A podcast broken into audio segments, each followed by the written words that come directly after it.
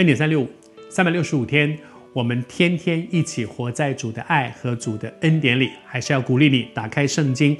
我我们这次呢，我们引用的是同样的这些平行的经文里面，我们来看马太福音。马太福音是第一新约的第一卷书第二十一章第三节那里讲的说，耶稣说哈，呃，你你你你们到那个前面的村子里面去，然后你会看到那边有小驴驹在那里，你们就把它解开来，就牵来。说如果有人问你，你莫名其妙嘛，人家的驴子在那里，你就跑过去就自作主张就把它解开来，就带着就走了。那主人就说：“你干嘛？你要干什么？”而这个时候，他说：“你就是回答他一句话，说主要用它。”这四个字真美，主要用它。那个小驴驹，主人养了它许久，但是这一天有一个恩典临到这个小驴駒。这个小驴駒是从来没有人骑过的，主有一个特别的恩典，主挑中他说。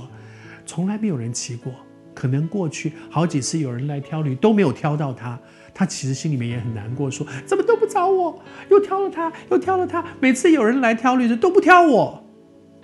也许你也觉得，为什么每一次都是别人，都不是我？因为主要把你留下来，你要成为主所使用的，主对你另有任用，而且是重用。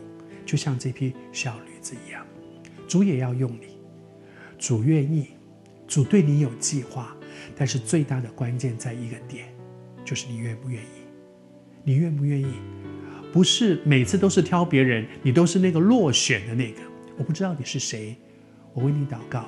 我在预备今天这个短短的分享的时候，我感觉我们中间有一些人，你常常觉得我就是那个被落选的。反正怎么挑都不会是我，在教会里面是这样，在家里也是这样，在学校也是这样，在工作的环境也是这样。我这一生好像就是落选的、落选的、落选的。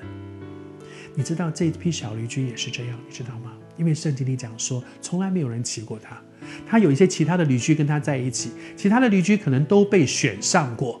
这次有一个人要干嘛，选了他去；这次有人要干嘛，又选了他去，就是他没有。可是他没有，是被保留下来，因为他是专门为主所预备的。你也是专门为主所预备的。